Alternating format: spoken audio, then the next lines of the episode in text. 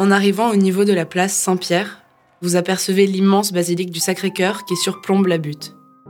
Construit entre 1873 et 1910, cet édifice de style néo-byzantin est devenu un site touristique mondialement connu.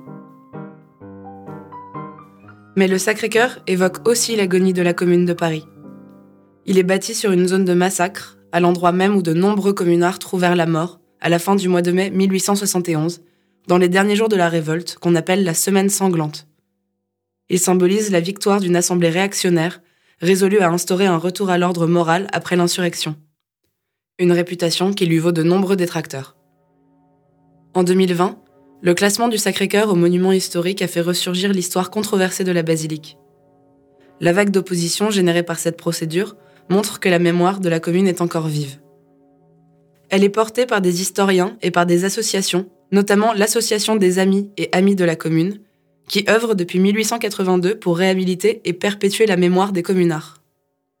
S'il y a bien un nom qui n'est pas tombé dans l'oubli, c'est celui de Louise Michel. C'est d'ailleurs ainsi qu'a été baptisé le jardin qui s'étend devant vous, au pied de la basilique. Entrez dans le square et trouvez un endroit tranquille. Louise Michel est la plus célèbre des communardes. Institutrice et poète, originaire de Vroncourt en Haute-Marne, elle s'installe à Paris avec sa mère en 1855.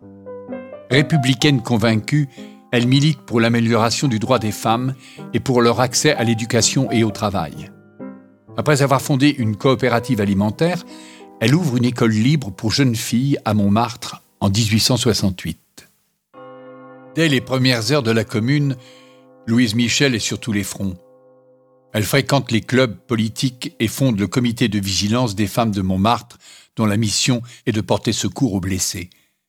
Elle se bat aussi sur les barricades, aux côtés des soldats de la garde nationale.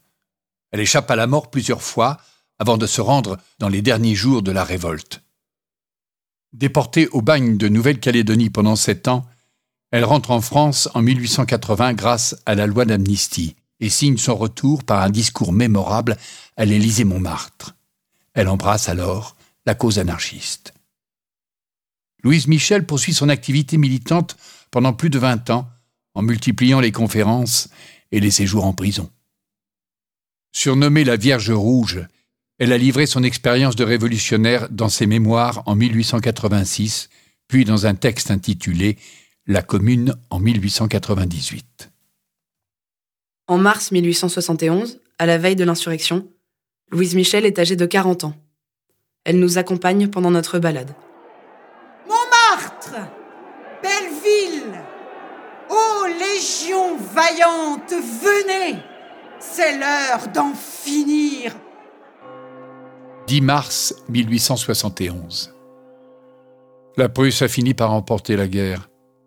Incapable de défendre le pays, le gouvernement provisoire s'est résolu, comme l'empereur, à signer l'armistice. L'Assemblée nationale, dominée par les capitulars, choisit de siéger à Versailles et de placer Adolphe Thiers à la tête du pays. La plupart des Parisiens rejettent cette autorité qui ne les représente pas. Eux sont majoritairement républicains et ils ne veulent pas entendre parler d'une capitulation. La situation se tend. Deux camps se dessinent. D'un côté, le gouvernement d'Adolphe Thiers et son armée, qu'on appelle les Versaillais. De l'autre, les Parisiens et les fédérés de la garde nationale qui réclament l'indépendance de la capitale et l'instauration de la commune de Paris. L'insurrection approche. Rendez-vous au sommet de la butte, rue Saint-Éleuthère, au niveau du square Nadar pour assister à la suite des événements. Pour y parvenir, traversez le square Louise Michel ou empruntez les escaliers qui le bordent sur la gauche. Vous pouvez aussi embarquer à bord du funiculaire et vous laisser porter au sommet de la butte.